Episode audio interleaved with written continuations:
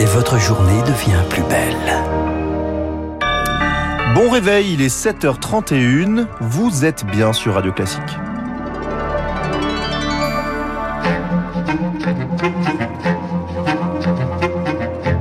La matinale de Radio Classique avec Gaël Giordana.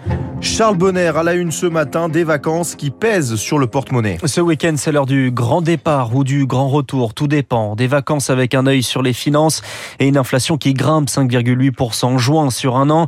Alors il faut changer ses habitudes. Partir en vacances, oui, mais autrement. Nicolas Borin est le directeur général de l'agence de voyage Maeva. On a une tendance encore un peu plus importante de réservation de dernière minute, ce qui montre une attention très particulière portée sur le prix et sur la promotion. Le deuxième point, c'est qu'on a beaucoup de retours que les clients demandent des vacances à 300-400 km de chez eux. C'est un phénomène nouveau et qui montre qu'ils sont attentifs à leur consommation de carburant. Et la troisième tendance, c'est un peu plus encore de court séjour que l'année dernière. Donc les gens partent toujours en France, mais partent un petit peu moins longtemps que l'année dernière. Des vacances parfois gâchées par les incendies, c'est le cas à Saint-Privat dans l'Ardèche, camping évacué, tout comme les habitants. L'incendie parti de Lusas aux portes de Voguet, 15 km plus au sud en fin de journée. Plus de 1000 hectares ont brûlé. Un homme a été arrêté, soupçonné d'en être à l'origine, Pierre Collat. Oui, 8 à 10 départs de feu quasi simultanément hier matin. L'origine criminelle fait peu de doute selon le parquet de Privat. Peu avant midi, les gendarmes finissent par interpeller un individu d'une quarantaine d'années. Proche de la forêt, il tentait de remonter dans son pick-up. Ivre, il a été euh, placé en cellule de dégrisement et n'a pas pu encore être entendu. La sécheresse et la chaleur ont attisé les flammes. Plus de 600 pompiers et plusieurs avions bombardiers d'eau sont intervenus très rapidement.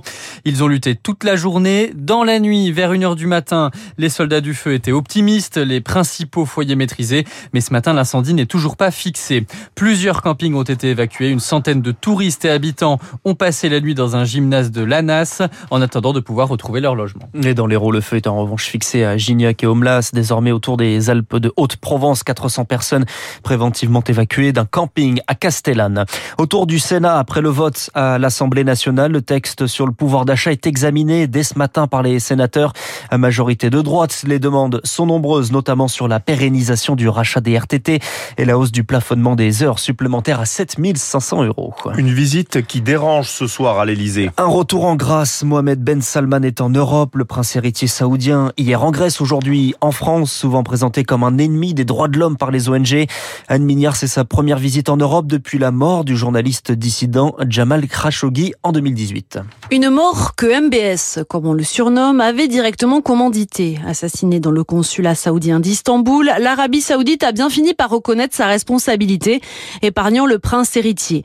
Mais le renseignement américain avait directement pointé du doigt MBS, poussant le président américain Joe Biden à promettre d'en faire un paria.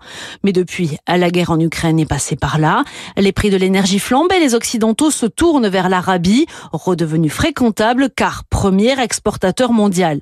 Les États-Unis et désormais l'Europe espèrent une augmentation de la production, mais MBS résiste, fait valoir son engagement auprès de l'OPEP, le cartel des producteurs qu'il co-dirige avec la Russie.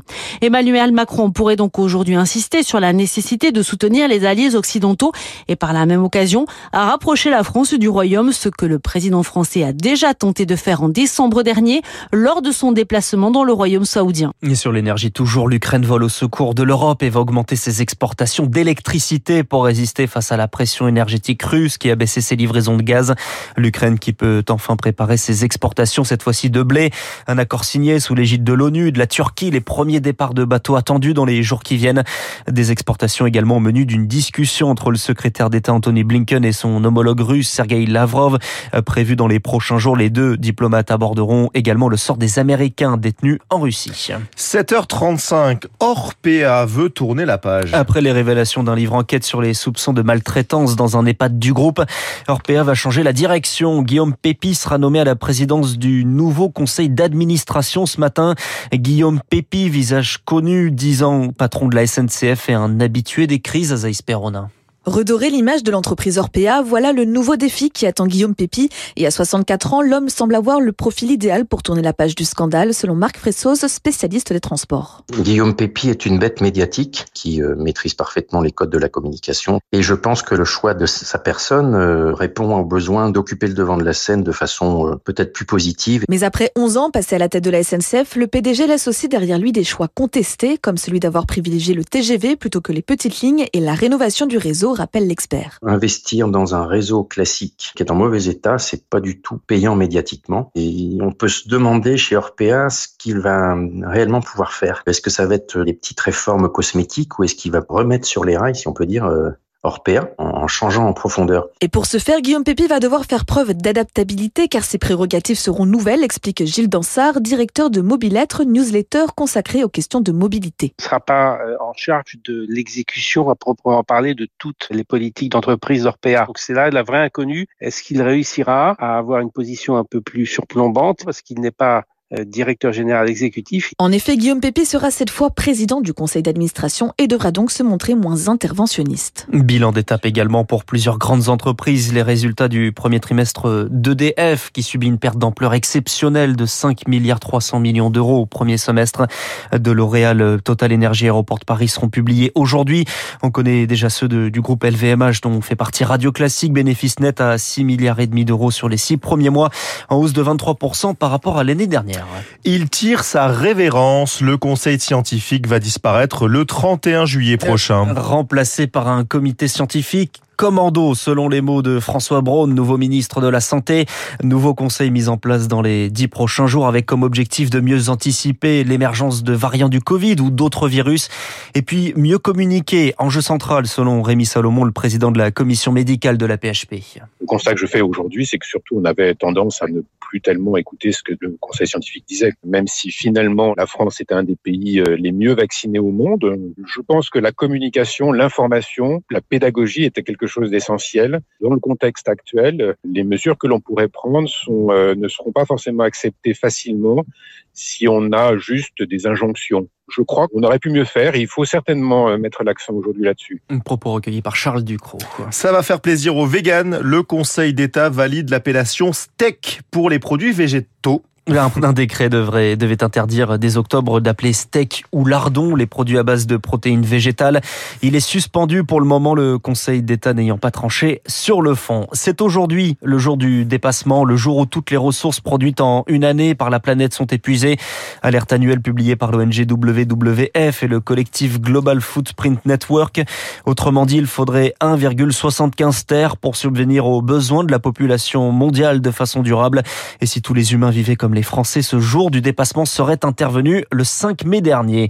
Illustration de ce changement climatique, la mer Méditerranée connaît une canicule marine, des températures de 3 à 4 degrés au-dessus des moyennes de saison, un phénomène de plus en plus fréquent et menaçant pour la biodiversité. Samuel Somo est chercheur au CNRM, le, le Centre national de recherche météorologique pour les écosystèmes ancrés qui sont attachés à leur substrat comme euh, les herbiers de Posidonie, les gorgones ou les coraux. Ces écosystèmes vont souffrir de la chaleur et si la canicule dure longtemps et qu'elle est très intense, elles peuvent en mourir. Et ensuite, concernant les espèces plus mobiles comme les poissons, qui vont se déplacer pour chercher des conditions de température favorables, là, ce qu'on peut avoir à faire, c'est des migrations de très grande ampleur de ces espèces et donc euh, des révolutions dans les écosystèmes locaux avec des chaînes alimentaires qui sont perturbées et des impacts par rebond sur les activités de pêche. Un propos recueilli par Théophile Varey. Il avait alerté sur la crise climatique avant l'heure. Le scientifique britannique James Lovelock est décédé âgé de 103 ans. En 2009, il expliquait qu'il était déjà beaucoup trop tard pour sauver la planète. Il est également connu pour avoir inventé l'hypothèse Gaïa qui présente la Terre comme capable de s'autoréguler.